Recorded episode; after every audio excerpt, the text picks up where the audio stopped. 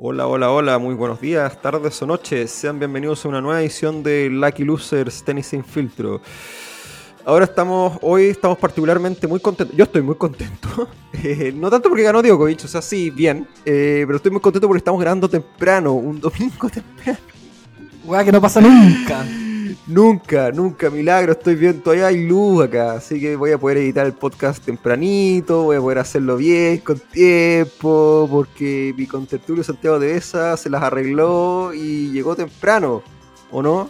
Digo de invierno, claro. ¿Bien, bien, por qué? ¿Porque lo- los cabros chicos están de vacaciones? Sí, están de vacaciones y lo, están en la, en la playa con, con la madre, con la jefa del hogar, así que vuelven el miércoles. Entonces tengo ahí un par de días para estar más, más tranqui, pero... Así que acabo de llegar de la playa, me vine lloviendo, compadre, con todo. Está, Ah, qué sí, bueno, sí, qué bueno que esté cayendo lluvia, weón, en, en un buen pedazo de la zona central. Así que bonito. Sí. Oye, y bueno, ¿y pudiste ver la final igual en la playa, no? Absolutamente, absolutamente. Sí. Sí. Oye, te propongo que antes de hablar de la final, porque básicamente de eso se trata este el, el programa hoy día, no vamos a hablar mucho más. Eh, sí, un poco. Eh, ¿qué te De Garín hablamos. También. Ah, bueno, pero, sí, sí, sí, sí. pero hablemos de lo femenino, me parece primero. Para Sí, tener sí. un pequeño recuento. Un pequeño recuento. Sí, sí. Eh, ¿Qué te pareció la, la, la final? No sé si queréis que conversar algo de, Sí, de- de o sea- cómo, cómo llegaron. Mira, la verdad que no le pude poner mucha atención así en detalle, en detalle al, al- al cuadro femenino, para que para no tirar carriles. Eh, sí, ¿no es cierto? Ya sabemos que hubo una, una gran sorpresa, que fue la, la derrota de Iga Swiatek, que llevaba más de treinta y tantos partidos invicta en este año. Eh, ganadora Roland Garros, número uno del mundo. Recordemos que después de que se retiró Ashley Barty por motivos absolutamente personales, a una edad muy temprana, dejó el tenis que un poco vacante el número uno del mundo femenino en cuanto como a dominio. Ashley Barty sí tenía un dominio para mí importante en las mujeres. O sea, cuando ella metía quinta, no había nadie que le, que le, que le pudiera seguir el ritmo. Y creo que eso un poco quedó demostrado, sobre todo en el, en el, en el último Australian Open, donde, y incluso en Wimbledon del año pasado, donde ganó a Carolina Pliskova más o menos bien, y este año en, en, en el Australian Open también. Pero fuera de eso, ¿no es cierto? Se fue Swiatek, perdió con Alice Cornet, una jugadora de esas como medias mañosas, ¿cachai? Con un- una montaña de experiencia en el tour, quizás nunca, nunca, nunca tan arriba en el, en el top, pero sí una, una jugadora peligrosísima. Una Eh, Fognini versión, versión femenina. Sí, sí, estoy de acuerdo, estoy de acuerdo, es una buena forma de ponerlo. Eh, después se fue mi eh, candidata, mi querida Simona Halep, eh, llegó a semifinal igual. No, no sé si me cae tan bien el coach Moratón, lo encuentro demasiado pintamono, demasiado florero, francesito, wii wii, la weá, sabe, un kilo de tenis obviamente, pero, pero me parece que de repente se sobregira el weón y como que dio, dio como una conferencia de prensa, como casi como si él hubiese sido Simona Halep, ¿cachai? No estamos Es muy que- contentos. Se, se tiró Es los que está en el negocio de vender, po. Él Sí, está po, vendiendo. Él, él- él- él es un personaje que vende, o sea, vende, vende, vende su, vendió su, su, este, esta cuestión que hizo en su academia para la, para la pandemia, vende su academia, ¿cachai? Como que tiene todo un ecosistema de que te vende cosas, pues, ¿cachai? De acuerdo, de Eh, acuerdo. De hecho, Está el, metido en ese business. Eh, tan así vende, weón, que Santiago de Esa, que es un weón muy caliente, eh, empecé a, mirar cuánto costaba el ir a meterme a la, a la- a la academia del weón, pero solo por Oh, un, ejercicio mental Sí, sí, sí. eh, manfinflero que era, era imposible lograrla, porque partía necesitáis primero llegar a Francia. Si te querías ir a la academia a tope, ¿no es cierto? Que creo que queda ahí en la costa azul, de ser una weá espectacular. Eh, donde se jugaba este, este campeonato bien raro, a puntos y con. ¿Cómo se llamaba? ¿Te acordáis? El Tennis Showdown, ¿no? No, Sí, sí, UTS, creo. Ese, Ultimate UTS. Tennis Showdown. eso. Eh, y creo que la, la era una locura, porque valía como 2 millones y medio o 2 mil euros, 2.300 euros, 4 días o 5 días, weón. Era, man, era una locura de plata, ¿cachai? Una locura de plata. Así que obviamente lo vi, eh, me reí por, por lo inalcanzable y, y, y se lo comenté aquí a la, a la Rocío, mi señora, y me decía, algún día, gordo, algún día, buena onda. algún día es como, como cuando miro unas guitarras ricas en internet, también me dice algún día, la misma weá. Pero, pero la quita la regaste las termináis comprando. Puta, ahí, ahí, le hago más vacas que duran más, pues no duran cinco días la wea. Verdad. Eh, sí, estamos, no, estamos en, en, ¿cómo se llama? En, en Eh, sí. Sí. Perdón, dale, dale. No, no, no, no, no, dale tú. Eh, y mm, lo que yo vi, bueno, un poco eh, donde yo a Rivaquina no la tenía en el radar, weón, para serte súper honesto. Eh, la, la, actual campeona de, de, Wimbledon, que le ganó en 3 set a Ons Jabur, que sí venía metiendo ruido. Ella ganó Roma, creo, si no me estoy carrileando. Eh, y jugó. Jugó un. No, en Roland Garros le fue mal. Pero igual venía, venía haciendo, haciendo unas buenas actuaciones, se había metido en el top 5. Eh, la primera jugadora africana, creo, en llegar a una final de Grand Slam. Eh, así que súper, eh, ¿cómo decirlo?, meritorio por, por ella, por la tunecina. Así que, nada, pues a mí me gusta cómo juega ella. Tiene un tenis bien atractivo, es bien como emotional, como dicen los gringos. En, en la cancha de juego, como que muestra mucho lo que está pensando y todo, y a mí de repente eso me, como que me gusta, a veces no tanto, pero, prefiero eso que a un robot, ¿cachai? Que no haga nada. Si tengo que tener eso o alguien muy expresivo, parece que prefiero, prefiero a alguien muy expresivo por, también por el espectáculo. Em, y bueno, em, lo curioso de Rivaquina es que, bueno, ganó, ganó tres sets eh, creo que el, tercer set ahí tuvo una oportunidad Yabur, pero, pero no supo aprovecharla y después se le escapó y, terminó siendo el resultado que fue, que, no fue tan apretado en el, score. Eh, pero con lo que, lo que yo escuchaba un poco el, tenis podcast, que lo escucho harto, eh, a veces, cuando puedo, y hablaban de que al final para los medios británicos y la prensa británica, más que la final en sí, vendía una vez más el morbo. ¿Y cuál es el morbo? Que Elena Rivaquina, siendo una jugadora nacida en Rusia, eh, que ahora juega por Kazajstán, creo que representa a Kazajstán hace unos 3 o 4 años, era la jugadora que eventualmente podía ganar Wimbledon, un torneo que a la vez baneó, ¿no es cierto?, prohibió el ingreso de tenistas rusos y que por un lado tienes igual a una persona nacida en Rusia y que igual iba a dar que hablar ganándote la final de tenis femenina, y por otro lado estabas beneficiando indirectamente a Daniel Medvedev para eh, mantener su número uno del mundo. Entonces, todo eso como que, como que se le alinearon un poco los astros en contra de nuestros amigos británicos, ¿no?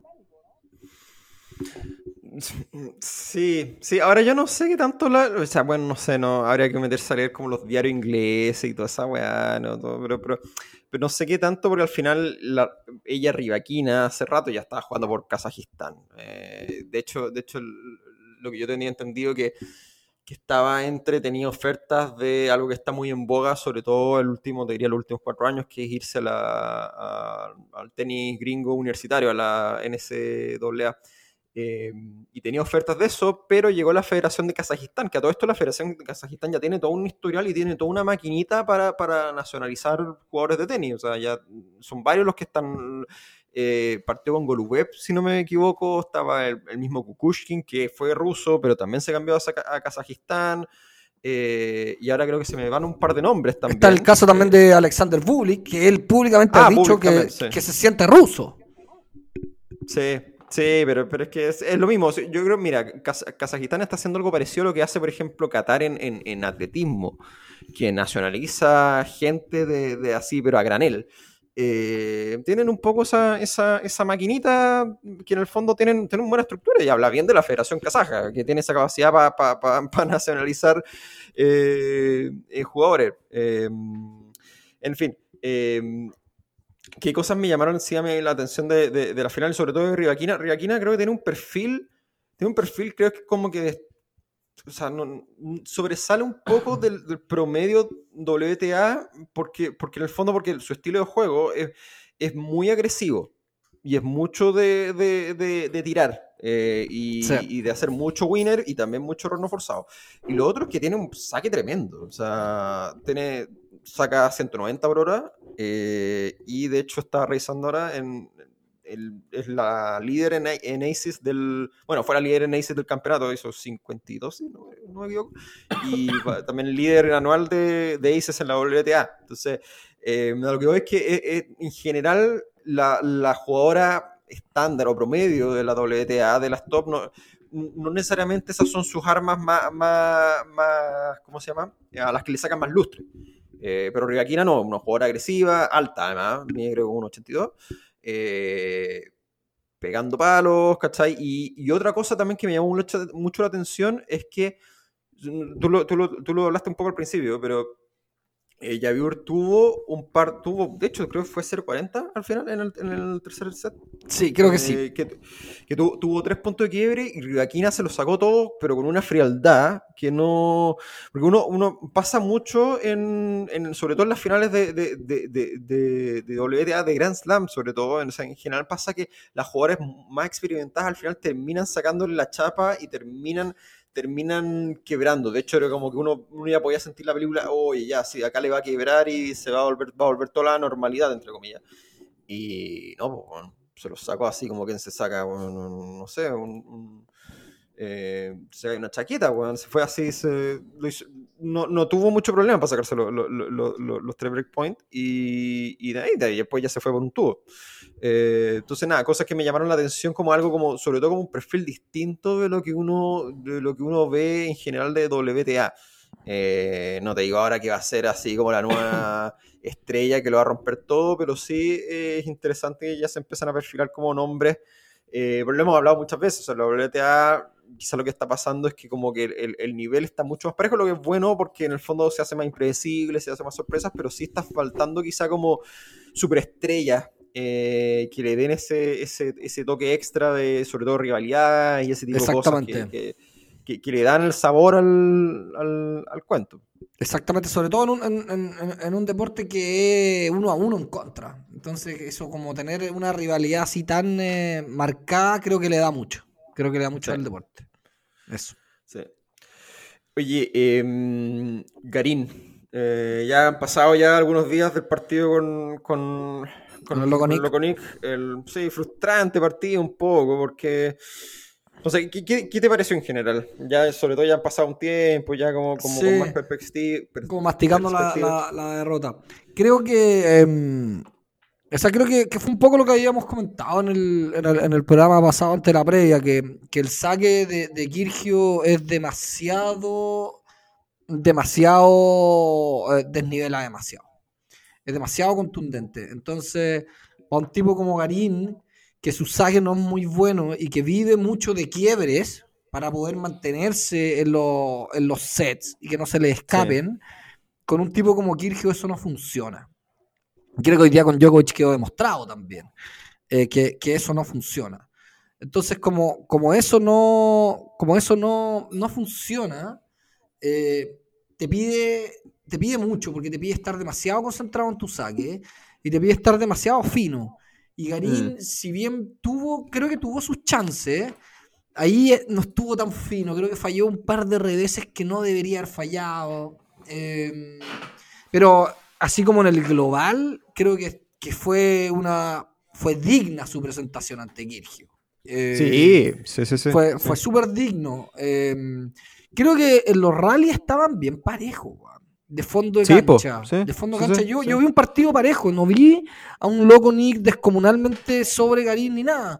Pero sí, Garín creo que estuvo, estuvo más errático. Pero ahí es donde tú decís, chucha, ¿por qué estuvo más errático? Porque quizás la presión que siente de, de que cada punto vale mucho contra un sacador de este estilo. Y ahí es donde tú decís, chucha, ¿el sí. error viene porque, porque está jugando mal? ¿O porque él siente que tiene que jugar mejor los puntos para poder de meterle algo de presión? No lo sé. Ahí esa, esa, esa como, como aguja nunca me queda clara. Creo que, que, creo que un poco los dos. Un poco de todo en, como en una nebulosa. Eh, pero creo que lo, de Garín primero es que se encontró con su derecha. Creo que es lo es, es la, gran, la gran ganancia de, de, de, Wimbledon para Garín ahora. Y que sabe que tiene un gran físico. Eh, yo en ningún momento lo vi débil de físico contra Kirchhoff después de haberse puesto esas batallas que se puso con, eh, con Deminaur, por ejemplo. Mm, sí. Eh, y recordemos ¿Tú, tú... que. Perdón, dale. No, no, no, no te voy a preguntar, ¿tú crees que? Porque lo que está pensando sí que igual, yo no sé si muchos jugadores igual le hubieran ganado a Kyrgios. Salvo, bueno. Djokovic hoy día. Ujú. ¿Quién más? O sea, a mí no se No. me ocurre más porque, bueno, ya jugó. Sí. Como yo vi hoy sí, día el partido, ser. yo creo que Nadal le ganaba a Kirgio. Sí, sí, le hubiera costado, pero, pero sí, sí, le, le- le- le hubiera ganado. Pero no mucho más, o sea, ¿quién No. más? No, de los que están jugando ahora. Fritz, como lo vi jugar contra Nadal, quizás también le podría haber hecho un buen partido. Pero lo que pasa es que, Mm. puta, y aquí ya metiéndonos más en, en- en- en la final, o sea, creo que hay, hay dos temas. Kirgio llegó solo a la final, creo yo, gracias a la baja de Nadal. Eh, o sea, porque se discutía ahí, porque los típicos como ya de tinterillo, si le, le convenía o no a Kirgios eh, que Rafa Nadal se haya bajado, porque por un lado le daban muchos días de descanso y que le quitaba ritmo de competencia. Weón, se te bajó Nadal. ¿Cuál era la probabilidad de que, de que Kirgios le hubiese ganado a Nadal y después a Djokovic? Pero yo, yo- no, no vi eso, de verdad. Había gente que decía que era ¿Sí? malo para Kyrgios no haber jugado Nadal porque No, había que lo, plan- plantearon, lo plantearon. Se planteó, Ay. ¿cachai? Como en ciertas discusiones, weón, en el. que yo, que puta que vi ahí en, en unas páginas, weón, en fin, weón. Sí, sí, no, sí, uno- sí, sí, sí, sí. Y, y porque hay que hablar. Entonces, esa weá fue como, loco, me estáis weando, ¿cuál es la probabilidad de que este weón lo hubiese ganado a Nadal y después a Djokovic en Wimbledon? En esta instancia. Para mí, ninguna. Ninguna. Mm. Entonces era obvio que para Kirgios fue mejor que se haya bajado Nadal.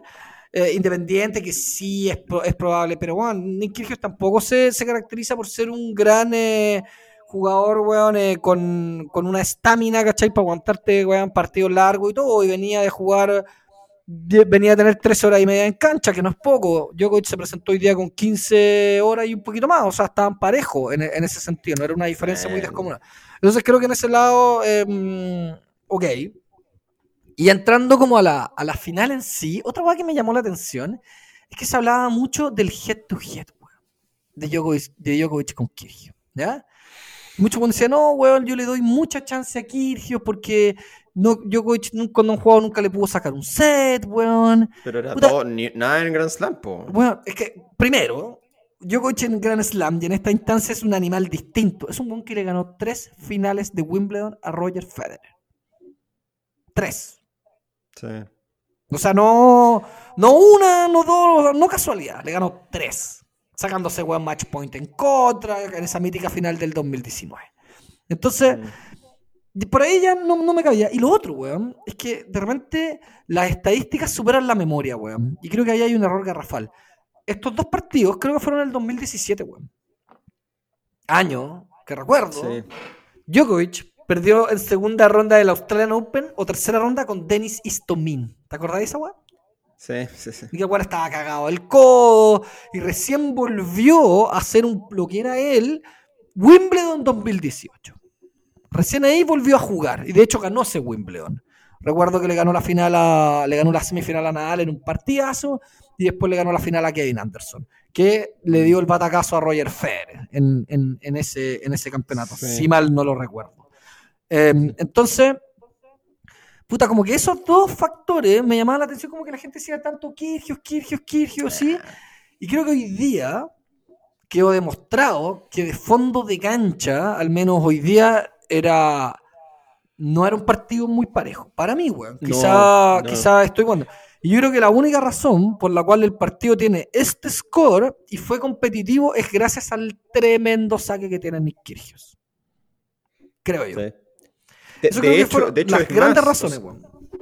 De, de hecho, es más en eso, porque creo que yo te, te lo mandé por interno también, pero, pero parte de la razón, creo yo, por qué Kyrgios ganó el primer set y por qué, y por qué lo perdió. Lo perdió más Djokovic, y lo perdió porque Djokovic estaba, se notaba que estaba bien, bien frío, bien, bien descalibrado. O sea, eh, de hecho, hay una estadística que, que- que mostraron ahí en la transmisión de, de que en los puntos de, o sea, en los rallies de más de 9 puntos, en el primer set Kyrgios había ganado el 70% de sus puntos. ¿En serio? No, no, no, no, no te cuadra mucho Claro. eh, que Kyrgios gane los rallies. Y está ganando los rallies, pero yo creo que lo está ganando porque Djokovic andaba, Djokovic andaba medio pasivo, entre comillas. No, no, Sí. no, no, no, no estaba buscando mucho ángulo. Eh, no le estaba corriendo mucho a la derecha, pero tampoco, pero uno decía como que tampoco es como ya esta weá, Kyrgios va a ganar el primer set y después va a ganar los otros tres Djokovic. Y fue tal cual, fue como que, como que no, no fue ni siquiera sorpresivo, fue como de hecho como que si estuvieran siguiendo un, un, guion. No, no... Increíble. Aparte que la, la, la forma en la cual ha venido Djokovic en prácticamente todos sus partidos en el campeonato es de menos a más. O sea, con Cameron Norrie lo mismo, con Yannick Sinner, con el holandés Van Richthofen, con todos perdió el primer set, Perdió el, con Kwon, perdió un set también, el, primer, la primera ronda. Entonces, eso y, y, lo otro es que, como tú decís, o sea, era Juan, compadre, Djokovic empezó a encontrarle un poco la devolución al saque de Kirgios, weón. Sí. Y Kirgios hoy día sacó su primer saque en un 73%. Qué escaleta. Escaleta. Y de ese 73% ganó un total de 70%, lo que te habla un poco de la calidad de la devolución de Djokovic. Porque por otro lado, Djokovic, con su primer servicio, que metió solo el 63%, ganó el 83% de los puntos que jugó. Y en, el, y en el segundo saque ya la diferencia aún más, ¿cachai? Kirchhoff ganó el 53 en total y Djokovic el, Djokovic el 61. Entonces lo que, lo que me habla a mí un poco, y de hecho en el, ya si te vayas a lo, a lo vais, desglosando por set, en cada set empezó a bajar incluso más el, porcentaje en el cual Kirchhoff iba ganando su segundo saque, entonces Djokovic le empezó a meter presión, weón. Djokovic le empezó a, meter, a meter presión en serio, y, y, y si bien en el tercer set, que creo que yo que Kirgio estaba sacando cuatro iguales, 40-0, weón. Se mandó un condoro, weón. O sea, jugó como las weas después del game. Djokovic le quebró y después se puso 6-4 y cuando ya ganó 6-4 el tercer set fue listo, está, esto está cerrado. Y si bien para mí el cuarto set se ve apretado porque fue un 7-6, yo creo que Kirgio sufrió en varios de sus saques, weón que sufrió en varios. No sé si, no sé si enfrentó muchos break points, pero, pero lo salvó, lo salvó 100% el saque, no, no mucho más. Eh, porque en los juegos, cuando, cuando Djokovic, para mí al menos, eh, empezó a distribuir, y sobre todo con la derecha, que hoy día la tuvo muy, muy calibrada, falló muy pocas pelotas de derecha Djokovic hoy día, diría yo. Quizá tendría que meterme como en el, en el, stat en general, weón. Pero yo diría que falló, falló pocas, pocas pelotas, weón, de derecha.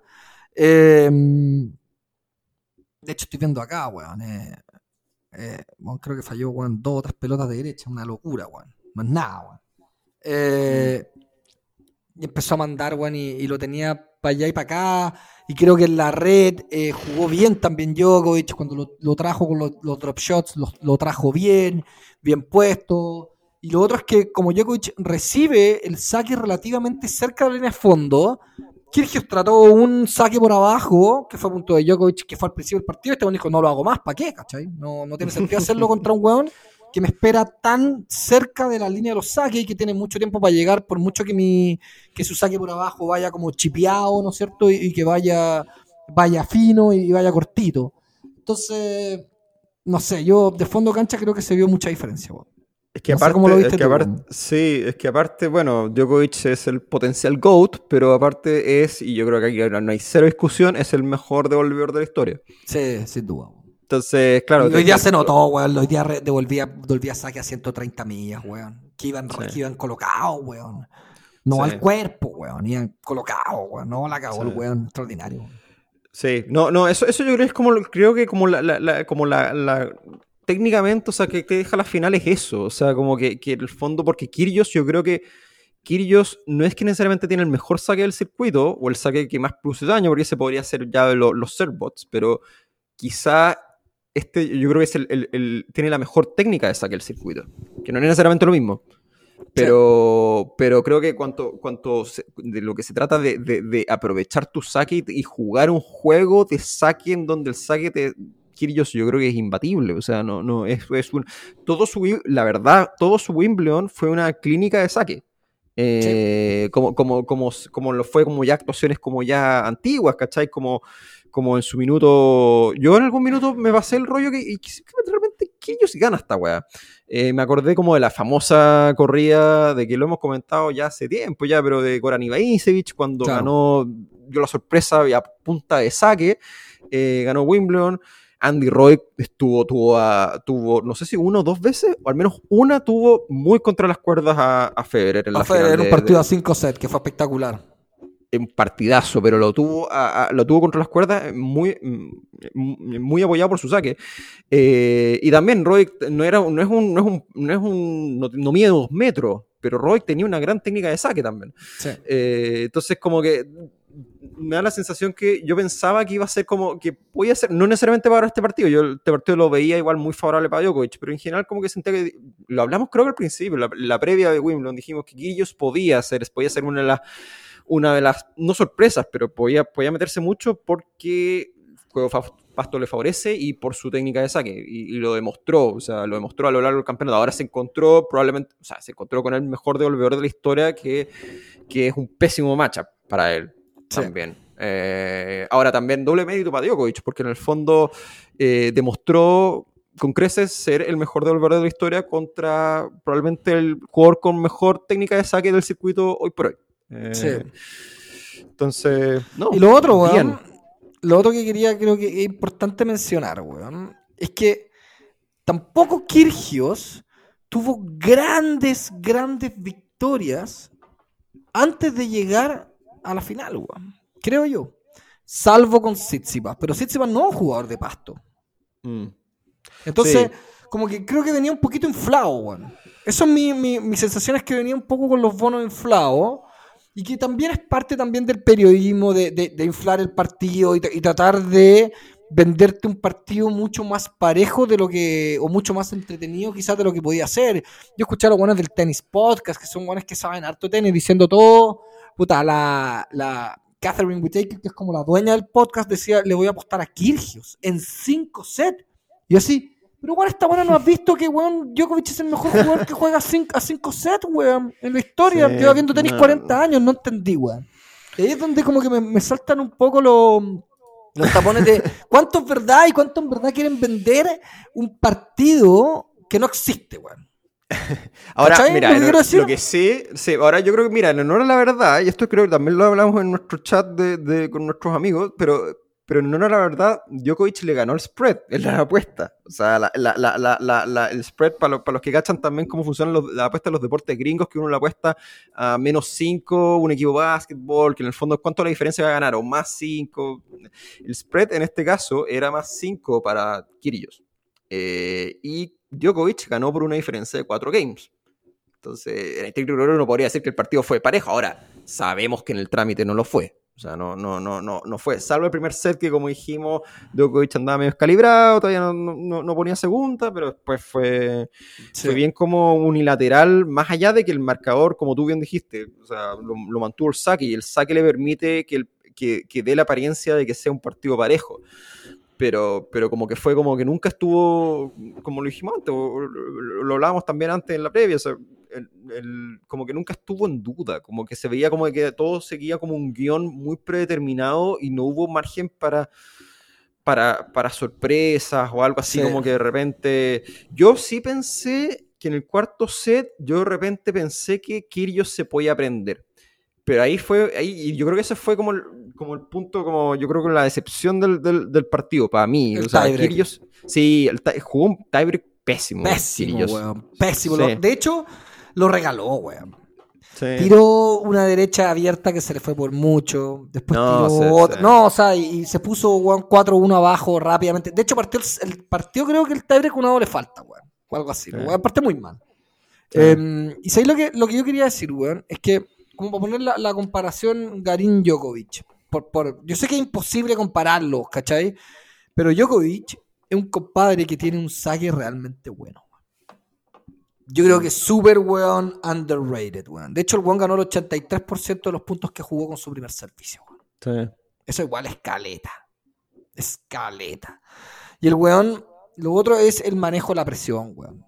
El weón, en el, en el segundo set, quebró más o menos temprano. Entonces se le fue, le fue más o menos razonable poder, poder cerrar ese segundo set que fue súper... Eh, creo que, de hecho, tuvo si mal no me equivoco, estuvo ahí para poder, eh, no sé si tuvo breakpoint, pero estuvo ahí en un 40 iguales para podérselo haber llevado 6-1, weón. Mm. Eh, después del tercer set, siempre Djokovic como que yo veía que estaba ahí y salvo un 0-40 que tuvo en contra, creo, que se lo sacó, no sé cómo, weón. Em, no, no, Kirgios no tuvo muchas más oportunidades de quebrar, weón. Y mm. después en el tercer, en el cuarto set, mi sensación era que, a pesar de que Kirgios iba arriba en el marcador, uno siempre estaba esperando el break de Djokovic a Kirgios. Creo que, creo que ese último set, desde la vereda del saque de Djokovic, fue impecable. Fue impecable, weón. Weón sacó, sacó realmente bien, weón. De hecho, tuvo cero oportunidades para quebrar Kirgios en ese set, weón. En el tercer set, Kirgios tampoco tuvo oportunidades para quebrar, weón. Y fue en ese, segundo set donde se sacó ese 0-40 Djokovic, weón. Que decía, perdón, me confundí. Pero tercer y cuarto set, Kirgios no tuvo ninguna oportunidad de quebrar tampoco. Entonces, creo que ahí te habla un poco de la calidad de jugador y de la experiencia de manejar este tipo de partido. Decir, ok, yo sé que la oportunidad me va a llegar y no me voy a desesperar y me voy a enfocar mucho, mucho en, eh, en que mi saque salga bien. Y hoy día, por ejemplo, sin sacar a 130 millas por hora, Djokovic hizo hartos aces, weón. Djokovic hizo 15 aces. Está bien, Kyrgios hace 30, pero 15 es una cantidad respetable, weón. Sí. Una cantidad respetable. Y, creo que el, el, saque abierto, jugando por el lado bar, que no lo tiraba más de 105, 106 millas, casi todos le dieron rédito, casi todos le dieron rédito. Entonces creo que la distribución del saque de Djokovic refleja mucho lo que es su juego también, la distribución de sus juegos como de fondo de cancha, eh, como decía, hoy día con el revés también estuvo muy bien, no, si jugó, jugó, Djokovic jugó un partido, tampoco tuvo que ser el mejor Djokovic porque Kirchhoff no lo presionó a ser el mejor Djokovic, pero creo que sí estuvo muy, muy sólido y básicamente le dijo a Kirgio, bueno, si vos me queréis ganar, tenés que hacer un partidazo. Y Kirgio creo que de fondo cancha no estuvo tan fino, weón. No sé, no sé si es porque se sintió muy obligado o le tuvo respeto, pero yo muchas veces lo vi pasando pelotas nomás a Kirgio, weón. Y sin ser tan agresivo. Eso también me llamó un poco la atención, weón pocas veces soltó ese derecho que tiene que, que tira bombas, weón. Como que lo vi, lo vi poco agresivo en el fondo, cacha. Lo vi medio contenido. No sé, estado medio nervioso. Creo que al inicio del partido los dos partieron muy nerviosos. Pero ya con el correr del partido, donde ya te vais soltando, igual lo vi como, como más, como más, un jugador más reactivo, weón. No sé si lo viste de la misma forma. Sí. Bueno, de hecho, en, el post partido, él, como que tiró, no me acuerdo exactamente cuál fue la frase, pero dijo, es como imposible ganarle a este weón, una wea así, como que dijo así como que como que demostraste por qué eres el, mejor, no me acuerdo exactamente la frase, pero le dijo así como que como que dio a entender como que no tenía, como que se le salió de guata que como diciendo no tenía por dónde. Eh, como esa fue la sensación que me queda de Kirillos, que, que, que, como que lo, dijo así. Entonces, a mí lo que me dice eso, y sin darme una bola muy, muy, muy, muy de, psicológica, pero, pero sí me dice que en el fondo yo creo que vio probablemente que hay una brecha muy grande dentro de la cancha. Eh, y no, no, yo creo que no es que no es que tiró la esponja, pero, pero, pero se dio cuenta contra eso que no tenían mucho más que hacer y, también Kirios es la primera vez que está en una instancia así. O sea, Kirios no ha tenido, o sea, ha tenido partidos largos de 5Z, de dado vuelta partidos, todo lo que queráis, pero también no, es, no es un jugador que está siempre en la trinchera. No sé si se entiende. O sea, es, un jugador de, de, chispazos, que tiene sus chispazos. Eh, muchas veces al año y después el resto anda medio pasteleando, ¿cachai? No sé, juega su, su campeonato por ahí por allá, pero, pero, pero lo sabemos y lo hemos hablado mil veces. O sea, Kirios no es un jugador 100%, que, se entienda, no es un jugador 100% profesional en el sentido de, de, de, que él, o sea, no tiene, no tiene coach, bueno. O sea, no, yo estoy, bueno, no es 100% profesional. En el sentido no, no, de que no se dedique solo al tenis, sino de cómo es su actitud frente al tenis. Estoy 100% de acuerdo. Sí, sí. Oye, otra cosa desde el lado emocional, weón. ¿Cómo lo viste, weón? Yo, al menos, lo, que vi es que Kirgios partió muy contenido, weón. Muy contenido, ganó el primer set, tranquilo y todo. Pero cuando le empezaron a soltar un poco la cosa, se le apretó el partido, se le soltaron un poco las riendas, weón. Eh, y empezó a hablar, weón, en cada intercambio, cada punto que perdía, incluso si ganaba o perdía, hablaba todo el rato con, con, el box, weón. Eh, Estuvo hablando mucho, mucho rato, desde desde los cambios lado cuando se quedan sentados, ¿no es cierto? Cuando en ese minuto de, descanso. Y eso lo vi muy bien porque la transmisión de Star Plus no tiene reclamos. ¿Cachai? No tiene aviso, no tiene nada. Entonces la gracia que tiene es que te, empezaban a mostrar a los jugadores. Eh, se van los, los, comentaristas, se van, no hay nadie, pero te queda el audio de la cancha. Entonces se podía escuchar todo el rato al loco Nick reclamando, reclamando, reclamando, reclamando. Eh, o, hablando con el público, se agarró con el árbitro, tuvo un code violation, no sé por qué, por cómo se dirigió al árbitro, porque según él lo estaban guayando para sacar, no, no, no, no caché bien cuál fue el problema, pero creo que fue algo no, así. Que fue, sí, fue que, fue que de hecho se escuchó clarito, fue, fue, heavy, porque dijo, dijo así como, ya, pero, pero ella me está, me, me está distrayendo, una mina al público. Y, y el árbitro le dije, ya, pero ¿quién es? Eh, y, y, yo le dije una weá que es para la risa, le dijo, puta, hay eh, una mina que se nota que es como si se ha tomado 700 copetes.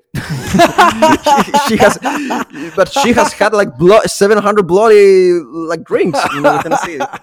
Eh, y después no sé si le enfocaron a la, a la chiquilla que supuestamente lo estaba molestando, pero es que sabéis que uno dice, ya, a ver si este weón siempre hace ese, ese show, pues weón. Entonces, y uno dice, mm. lo hace de show, lo hace porque es cabro chico, lo hace porque, no sé, o sea, está bien, o sea, lo encontramos simpático, acá lo defendemos, lo, lo apañamos y todo en, sus locuras, entre comillas, pero, pero, no sé, no es como, no, o sea, al final probablemente, o sea, claramente esas cosas al final te sacan de, de, de, de, ritmo al final. O sea, quizás estas cuestiones le pueden servir si juega con el, no sé, pues si juega con un weón que está ranking 80, 100, primera, segunda ronda, a estas weas hasta le sirven.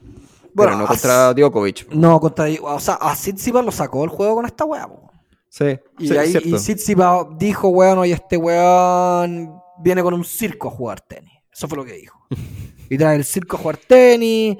Y hay, hay muchos eh, colegas australianos, compatriotas australianos, exjugadores, y, y, y, Kirge habló de esto, dijo lo, como las leyendas del tenis australiano no me quieren y no quieren que me vaya bien, etcétera.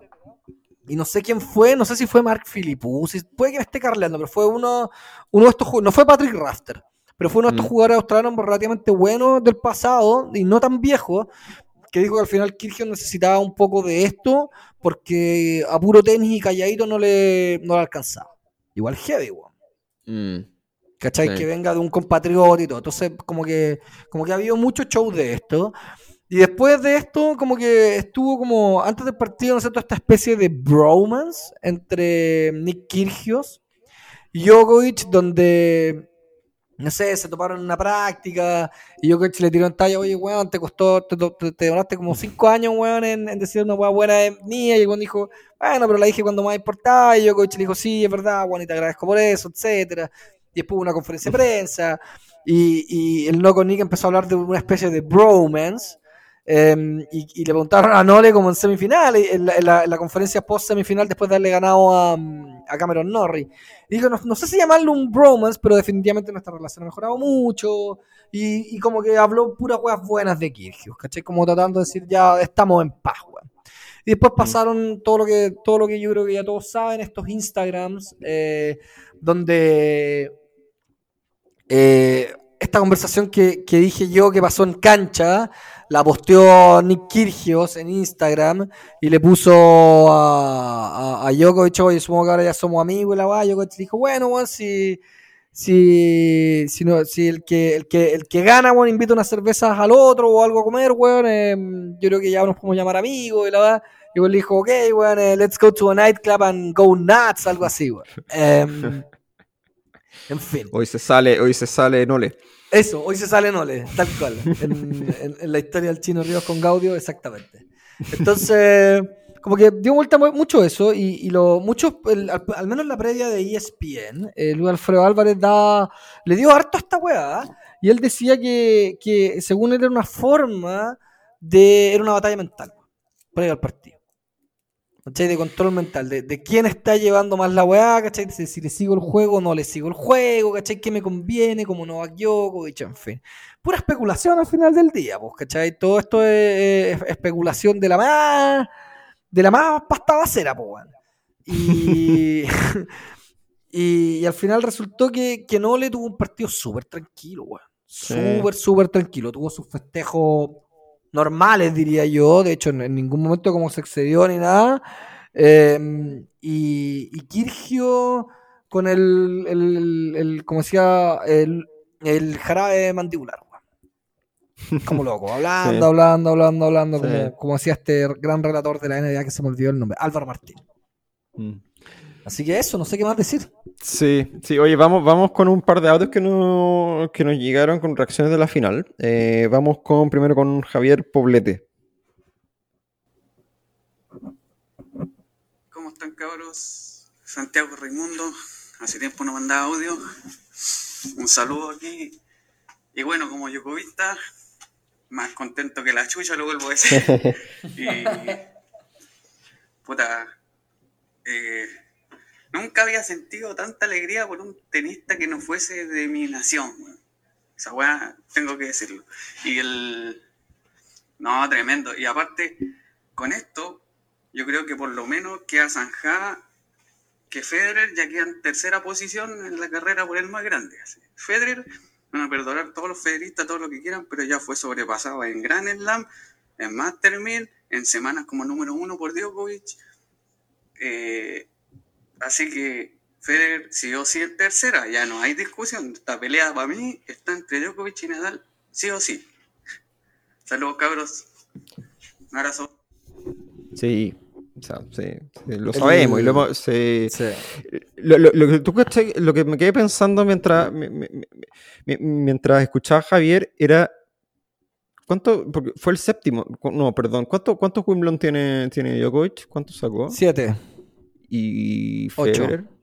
Ocho ah, Federer. Ya, o sea, ya, todavía no. Ese, ese, sería el único como que le queda a, Federer versus, versus Djokovic. Eh, pero sí, no estamos de acuerdo que, que Federer salió de la discusión y, y, ahora es muy poco, hay pocos argumentos para defender a Federer, salvo algo que sea como que, no sé, que en su... romántico, algo muy romántico. Sí, yo, sí, puta, yo tenía esta discusión, weón, harto, en, un chat con amigos y, un muy, muy federista. Eh, dice que su punto es que, primero que Federer es más viejo que estos weones, entonces nunca jugaron, nunca compitieron en igualdad de, O sea, nunca Pick Federer nunca jugó contra Pick mm, Djokovic. Sí, para mí esa weá no... Yo no me compro ese argumento, yo no me lo compro por lo menos. Em, y segundo, que que Nadal nunca tuvo como una época de dominio fijo, y claro. Versus que Djokovic sí lo tuvo y Federer sí lo tuvo. Y esa sí se la compró un poco más, weón. Y, mm. eso se ve reflejado en, el número de semanas como número uno al final. ¿Cachai? Y eso igual creo que, que, pasa. Y lo otro es que, que Nadal es muy, muy cargado a la arcilla. ¿Cachai? Entonces, creo que eso eso, eso, eso, creo que me parece que son argumentos súper válidos. Súper válidos. Yo lo del romanticismo lo voy a dejar absolutamente afuera porque, porque estamos hablando de datos, ¿no es cierto? O sea, de, de, de, de, resultados, de, logros, de logros de carrera. Otra cosa es que si Federer tiene el RD más bonito o lo que dijo alguna vez McEnroe, que Federer the most beautiful player I have ever seen. ¿Cachai? Eh, no sé, todas esas cosas pueden ser, ¿cachai? Que la elegancia y que, y que él representa la esencia del tenis, por cómo, por cómo se comporta en la cancha y todo. Yo todo eso te la doy. Pero eso no basta para ser GOAT, creo yo. Claro, voy a racionalizar un poco cuál es el argumento del romanticismo de Federer, para no entrar en la discusión y todo, pero, pero yo creo, y no lo defiendo, yo, yo creo que si tú me preguntas ahora cuál es el, el, GOAT de Djokovic, eh, pero creo que el argumento, o sea, la forma como, ¿por qué yo, por qué también? Porque uno siempre tiene que entender por qué también, eh, por qué marcó lo que marcó y por qué hasta el día de hoy mucha gente todavía lo considera eh, quizá el GOAT. Y yo creo que va porque era un jugador muy completo, en el sentido de que si tú tuvieras que porque tú, una planilla, ponte, y enumeraras como todos los atributos de un jugador y dijeras saque, derecho, revés, movilidad, etcétera, etcétera, mm, por ir, no sé, 15 atributos Federer es 9-10 en la gran mayoría. Ahora, no es 10-10 en la evolución como por ejemplo como lo es Djokovic. ¿Se entiende? Claro. Y quizá eso, eso, por más 9-10 que haya sido en todos los atributos, eso igual le, significó que era un mal matchup contra Nadal, sobre todo en arcilla, y tampoco marcó una superioridad contra Djokovic. Eh, Sí. O sea, Ahora, tienes, claro. head, head en, tienes head to head en contra con los dos. Creo Sí, que eso marca sí. mucho, weón. sí. Creo que marca mucho el hecho de que, de que cuando aparecieron o irrumpieron primero Nadal y después Djokovic en el circuito, Federer se diluyó. No estoy diciendo que, se- que desapareció, Sí, pero se diluyó bastante, weón. Bastante. O sea, eh, es una guay de ver la cantidad de Grand Slam que ganó antes y después, weón. La, la diferencia es grosera, weón. Entonces, todo eso creo que marca, todo eso creo que marca, marca mucho. Pero, Sí. Pero en fin, yo tampoco, yo creo que versus, o sea, creo que no le contra, o sea, yo creo que hoy, 21-22 en Grand Slam, hoy por hoy, si tirar la raya para la suma, es difícil argumentar que Nadal es GOAT y Djokovic no. Eh, considerando las semanas de número uno y todo. O sea, hoy por hoy creo que está súper. O sea, al menos en cuanto a resultados, creo que, que Djokovic tiene. Sí, está menos abierta la discusión, creo. sí, O sea, le ganan head to head, sí. le ganan en, en semanas como número uno, eh, en títulos importantes que esta suma de eh, medallas de oro, los Master Mills, ATP Finals y Grand Slams, también Djokovic está arriba, eh, semanas, no sé, está, está difícil. Y lo otro, Sí. Djokovic es el primer jugador que alcanza dos Grand Slams con siete títulos, al menos. Primero. Mm. De igual que te da, te da un poco también eh, la perspectiva de lo completo que es el tipo. Sí, sí, yo, yo, yo aquí, se, se me fue la onda. No, lo que iba a decir es que eh, mm, sí, estoy, estoy, estoy, estoy, estoy de acuerdo con ese argumento. Yo si tuviera que ponerlo en, ahora diría 60 Djokovic, 40 Nadal. Eh, igual hay gente, hay gente que es talibán del, ¿De del los Grand Slam? de los Grand Slam como métrica. Eh, No, y- y- demasiado. y- y- sí, o sea, yo lo puedo entender, pero ahora yo creo que igual va a quedar todo muy abierto. O sea, aparte, lo- y lo- para cerrar con este tema, eh, no vamos a tener muchas resoluciones de esta weá porque si todo sigue, o sea, a menos que haya un cambio muy radical en la política para entrar a Estados Unidos, que lo dudo, Djokovic no va a jugar al US Open. Y- Djokovic no va a jugar el US Open y dudo que pueda jugar el Australian Open también. También. Entonces, esa cuestión le va a poner mucho, mucho, va a ensuciar mucho la discusión. Sí. Porque, ¿qué pasa si Nadal de repente se retira este año? O sea. Nadal, ah, bueno, eso no lo hablamos muy a la pasada, pero, pero Nadal dijo que se le pasó por la cabeza retirarse. Sí. Eh, entonces, y, y- y está claro, y lo hablamos antes también, pero, pero está claro que Nadal no quiere, no quiere hacer lo mismo de Federer. Que en el fondo que salís y ya, que, que una operación, que volver, que no, que estáis afuera medio año, que tratáis de volver y volvís y de repente podís, de repente no sé, te va a ir bien, pero después, no, como que yo creo que se quiere retirar en el prime en el fondo. Y no sé, yo creo que Nadal se retira de acá el próximo año. No, dudo que, que juegue máximo el 2023, máximo. Mm. Eh, y bueno, y por mientras Djokovic tampoco va a ganar Grand Slam. Sí, pues. Entonces va a estar... eh, eh, eh, bueno, bueno, no sé, si Nadal llega a ganar el US Open, que no es imposible para nada. No, no es imposible para nada. eh, yo creo que ahí ya creo que ahí cierra y, y va a quedar con 23-21 y ahí ya podría, uno podría decir ya el, el caso, el, el, el, argumento para Nadal ya es más, quizá un poco más contundente, no sé. Eh, Puta. Yo soy estoy-. ¿Mm? Perdón, dale, cierra. No, no, no, yo, yo, yo, soy bien, soy bien, no tengo una preferencia en particular, no soy fan de ninguno de los dos en particular, no, no, yo soy un, yo, yo tomo palco en el fondo y, y Sí. disfruto de la competencia, no, no. Sí, yo, o sea, yo en el fondo también disfruto harto de la, de la, de la competencia y yo creo que siempre he dicho en este programa, yo quiero ver weón, que los Big Three los jubilen en cancha, weón. ¿Cachai? Yo cada vez que juega un weón del Big Three, weón, quiero que ganen. En, en general, weón. Así que creo que esa eh, lo he dicho, independiente que yo sí y tengo ma- una, mar- una marcada preferencia por el, por el gran Nole. Pero... Sí. Pero eso es porque, porque uno tiene sus preferencias, pues, weón. pero, pero en el fondo el Big Three es lo más grande que hay, pues, lo más hermoso que ha existido en este deporte. Al, al menos yo, yo lo que he, he vivido yo, weón. Eh, entonces creo que esa weá eh, le, le han dado tanto al deporte, esto, weón. Le han dado tanto al deporte que, que es imposible no tenerlos en ese pedestal, al menos de como yo veo el, el tenis, weón. Eh, Oye, otra cosa te quería comentar, ¿Mm? weón. sí, ¿Es Wimbledon, weón? ¿O ha sido los últimos Wimbledon, salvo quizás la final del 2019? Puta, weón, el Grand Slam más flojito, weón. Sí. Sí, Lo- duda. dejo, dejo la pregunta al aire abierta, weón. No sé si es porque no habrán estado los rusos. Puta, pero el del año pasado también fue flojito, weón. También fue flojito, weón. Sí. No, este año estuvo, estuvo, la verdad, estuvo bastante flojo por el factor de los rusos, porque también hubo algunas bajas, porque llegaban pocos favoritos. O sea, como que lo hablamos antes, o sea, que en la parte de Berretini, ya al Djokovic no veíamos mucho más. Kyrgios, de hecho, lo mencionamos como, como una potencial sorpresa. Eh, además de, no sé, o sea, quizá hubiera la cima, alguien que pudiera hacer daño con el saque. No, yo creo que le, le afectó el cuadro, pero también le afecta que Wimbledon, o sea, y bueno, yo lo he dicho que para mí es el, es el Grand Slam favorito por, eh, que más me gusta por la tradición, porque es una superficie distinta, porque tiene este cambio de, de- de- de- de- de inclu- incluso como que cambia la forma de jugar al deporte, porque es como que Mm. salen a la luz ciertos golpes que no veis en el resto del año, como el slice, ¿cachai? Las técnicas Sí. de saque, ese tipo de cosas, como que para mí son, son entretenidas de ver. Pero, pero sí, o sea, estoy de acuerdo. O sea, como que al final, como, en, en- como, como producto de entretenimiento, Wimbledon es bastante, está yo creo un peldaño dos más abajo que los otros Grand Slam y tiene que ver con, con que al final el pasto, lamentablemente, porque a mí me gusta el tenis de pasto, eh, no está, al final hay muy pocos especialistas.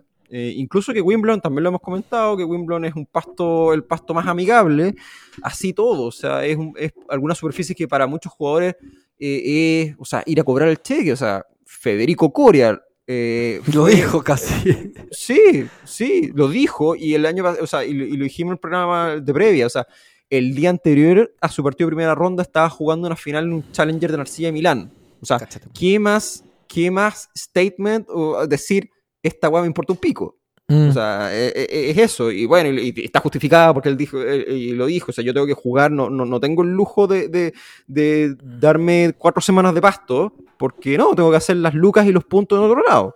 Entonces, pasa eso, que al final el pasto es medio como outlier en el resto de la temporada y eso yo creo que te- al final termina perjudicando el nivel de juego, termina perjudicando como el, el- la calidad en, en- en general. No, no, lamentablemente, o sea, yo creo que al final, si bien decimos, pucha, que el ataque sea todo medio, medio cancha dura, pero lamentablemente, eh, por cómo están las cosas hoy en día, eh, terminamos un poco en eso, ¿cachai? Porque Sí. si no, si no, al final el nivel de juego decae mucho. Entonces, al final termina siendo la estandarización, termina siendo un mal necesario, lamentablemente.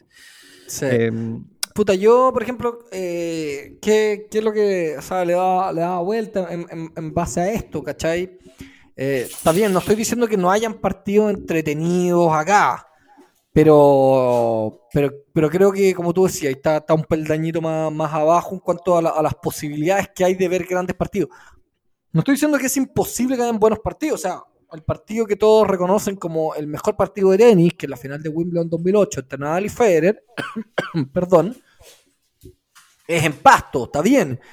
Pero en el global, creo que es más difícil, es un escenario que alinea menos los astros para que se den partidos más peleados, como tú decís. sí. Hay menos especialistas y los que realmente saben usarlo lo usan muy bien y marcan mucha diferencia. sí. Eh, y, y es por eso quizás que Djokovic ha ganado relativamente caminando los últimos dos Wimbledon. sí. Relativamente caminando, weón. El, Wimbledon, el del 2019, salvo la final con Federer, no recuerdo que haya tenido partidos muy, muy apretados. Y el 2018, salvo la semifinal con Nadal, o sea, vuelvo, nos repetimos un poco en los mismos weones, ¿cachai? Son los mismos weones que dan el espectáculo. Eh, no hubo partidos tan, tan, tan así trascendentes. Puede que me esté mandando un carril y se me esté olvidando uno que fue un- una joya. Puta, puede ser, weón. Puede ser. Pero así a, la- a la memoria no, no se me viene uno así. A diferencia, por ejemplo, el US Open del año pasado, que estuvo plagado de partidos buenos, weón. Eh, Sí. No sé, pues, Es que Murray, ¿sabes lo que- Tsitsipas, Tsitsipas, sa- Alcaraz, weón. eh, en fin. ¿Sabes lo que pasa? Es que ahí, claro, o sea, el- lo que termina pasando es que en el US Open, incluso en menor medida Roland Garros, pero sobre todo el US Open, lo la gracia que tiene la cancha dura es que el partido ponte de un top 30 versus un top 50 tiene más posibilidades de ser un partidazo que en las Sí. otras dos. Y sobre todo en pasto. No sé si se entiende la idea, porque Djokovic con Nadal siempre un- o Federer Nadal en su, en su prime, va a ser un partidazo donde sea. Pero si tú Sí. decís un jugador quizás, ya, no sé, Auguere Lacín versus, no sé, de invento, Babrinka o qué sé yo, no sé, más, más nuevo, no sé, el eh, Tsitsipas, ¿cachai? O el mismo Alcaraz en, en, en cancha dura, tiene más probabilidades de ser un partido con buenos tiros y muy emocionante y muy peleado que en pasto en, ar- en, en arcilla un poco menos, pero todavía hay, Todavía buen, algo, buen- sí. hay buen nivel, ¿cachai? Eh, pero claro, en pasto pasa eso, que, que, que, que, por ser una superficie especialista y que al final es muy distinta, te, te, te- te mata un poco la onda, la verdad. Sí. em, y, y creo que el- el- el- el- uno de los grandes ejemplos es que mucho jugador que llegaba relativamente bien perfilado, de haber hecho buenas temporadas, de haber hecho una buena, una buena temporada, se fue muy rápido de Wimbledon. Estoy pensando así a la primera en Félix Auger Aliassime. Mm. Eh, no sé, pero ¿cachai? Bueno, Denis Shapovalov ha tenido mal, mal, mal año en, en sí, entonces no, no quiero, porque el, el año, el año pasado ya ha hecho el semifinal, si mal no recuerdo, y que perdió con Djokovic. Pero, pero en general, eh, como tú decís, eh, es difícil lograr consistencia, weón, porque la temporada dura tres semanas también, ¿cachai? Entonces, ¿quién se prepara para Sí. jugar una temporada que no tiene un Master 1000, que tiene dos ATP 500, donde entran los primeros 40 del mundo al final, o 50 del mundo entre uno y otro cuadro, o los primeros 60, que se juegan en la paralelamente, nosotros estoy hablando de Halle y Queens, eh, y no hay otro ATP 500, pues, weón. No. Está Eastbourne, que una semana antes, donde muchos se cuidan, no juegan. O sea, es tan así que Djokovic no, no, te, jugó un, no te jugó un campeonato en, en pasto. Sí. Lo ganó No sé, igual, mira. O sea, yo, yo es más, yo diría que si no fuera por Wimbledon, pasto ya habría desaparecido de- como superficie. O sea, lo que mantiene el pasto es la existencia de Wimbledon. Porque Wimbledon y. Wimbledon nunca, siempre se va a seguir jugando y siempre se va a seguir jugando en pasto. O sea, y, y- y me pare- a mí me parece bien, me parece espectacular que sea así. Que yo creo que es una, es uno- una de las gracias que hace más atractivo al tenis es, es las distintas superficies. Eh, pero, pero claro, o sea, lo que mantiene en, en pie al, al pasto como superficie competitiva en el ATP es Wimbledon. Sin Sí. Wimbledon, chao los otros. Entonces, oye, antes de cerrar, ya estamos casi en la hora. eh, quería, ah, no quería cerrar antes de darle la palabra a un gran yocovista también, Max de, de Concepción, que debe estar también en ácido. Vamos a ver qué, qué- qué nos dice. Hola amigos de la Kilusa.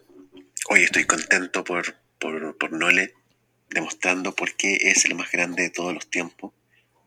Eh, además que tuvo que jugar una, la semifinal, la que no jugó Nick, con más horas en el cuerpo. Y que me da la impresión de que no esta final la ganó sin mayores sobresaltos, más allá del primer set, que después lo, lo, lo sumaron vuelta, encontró, el- encontró la estrategia de, de hacer jugar eh, rally más largo, de no caer en, en, en- pelotas muy duras, en tirar y tirar. Eh, y Nick, a diferencia, no, no, no, no lo encontró más allá de, tener un buen saque, pero igual no le supo contrarrestar eso. Eh, me parece que esto demuestra por qué es uno de los más grandes de todos los tiempos. Así que eso, feliz por Nole y esperemos que en el US Open vaya, recupere su trono. No puede, pues, Max. Hoy en día. No, no, eh, no dudo que pueda. sí. Y yo creo que no van a cambiar esa política. Es, que es una tontería. Es que una, política, es una política, es una política federal, weón. No es del, Sí, no es del, no es del torneo, weón.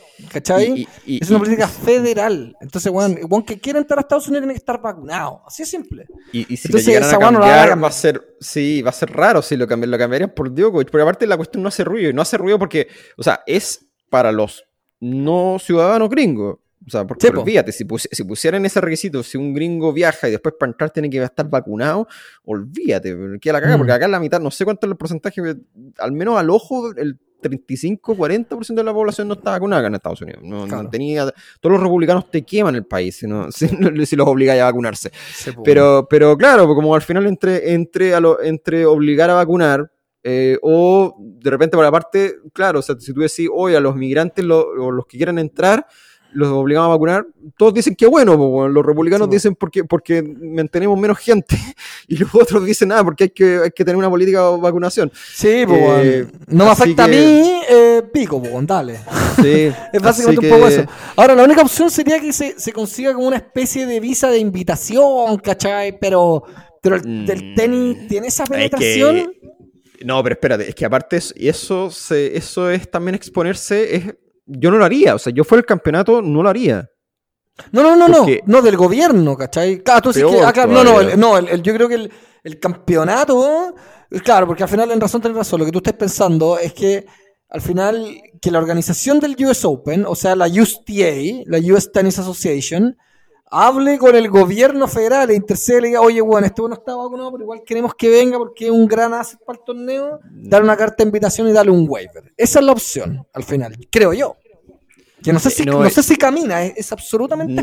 Yo, te- yo, yo de Guata te diría que cero, pero cero, cero, cero, cero, por la sencilla razón que nadie, ningún gobierno ni ninguna organización de campeonato se va a querer exponer al Tony que, que quedó en Australia, po, weón. Correcto. ¿Quién va a ver el riesgo? Es un riesgo innecesario, por más número uno, por más, por más GOAT que sea, nadie se va a exponer a esa weá. Sí. Aparte, tampoco es que Djokovic es tan querido en Estados Unidos. No. Acuérdate que, lo que quieren más lo- igual los gringos, weón. Los gringos lo Sí, quieren más, sí. weón. No, de acuerdo, pero, pero, pero ahora te acordás que, que, que cuando le pegó el pelotazo a la, a la jueza, eh, no sé, no, no, no sé, yo creo que nadie se va a mojar, ningún campeonato se va a mojar por, por Djokovic. no, o sea, es un, no. es un liability de, de, de, No es de Federer, relaciones weón. públicas. Por Sí, Federer quizás lo harían, pero por este weón no, weón. No, de no, está el weón. antecedente de Austra- de Australia que fue un desastre para todo el Sí, mundo, fue un desastre desastre para el campeonato, para el gobierno, para Djokovic, weón, no, no, no, nadie se va a exponer a esta weá. Yo creo que el mismo Sí, Djokovic, salvo que no sé, o sea, Djokovic también debe estar dando por hecho que no va a ir. Yo también creo que Y- va por hecho que no va a ir, weón. eh, y, y por Lo que hace, creo, creo que, creo que en el fondo hace más, y más admirable su gesta de sabiendo que, weón, la presión que el weón tenía de es este o, weón, no, no, no juega un gran slam en un año más casi, weón. Sí. Eh, entonces creo que esa va como que entró, entró mucho en la cabeza. Pero bueno, como tú decías, weón, em, hoy por hoy, Djokovic no entra al US Open y yo no creo que entre al Australian Open, weón. Yo veo más laxo a los gringos que a los británicos, que a los australianos en esta, weón. No sé.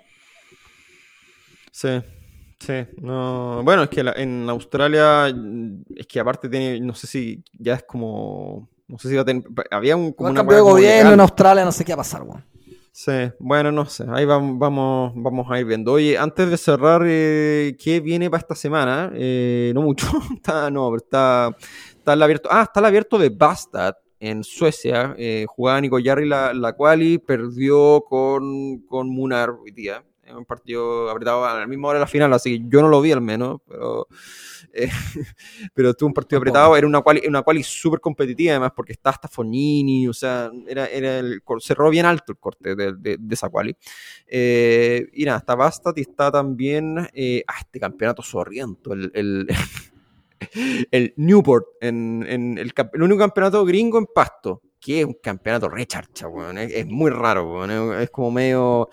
eh, la- las tribunas son raras, weón, como que la- aparte las transmisiones son como con mala calidad, es, es muy extraño ese campeonato, le- van, van jugadores, van los especialistas en pasto al final, pero que son los especialistas en pasto como debajo del top 30 en el fondo, entonces eh, la lista no es tan, no es tan, tan simpática, pero, pero en fin, y hablando de Bastard, ojalá que, que, que Felipe, nuestro amigo del podcast amigo, se escucha desde acá, eh, de repente nos podría, ahí Felipe te vamos a hablar por interno para que nos mandís si, si podía algún, algún reporte de, no sé si vaya a ir al campeonato, si Felipe se va a pegar el, el, pique a Bastard, pero, pero que nos cuente un poquito como la, la cámara viajera ahí, eh, cómo se vive el, el, el, el ATP en, en Suecia. Y respecto a Garín, Garín vuelve en, si no me equivoco, vuelve, no va a jugar a Hamburgo. No va a Va a jugar, no, pero va a jugar, es que, no, mira, es que esa misma semana está Hamburgo y está Gastad, no Bastad, Gastad, que es eh,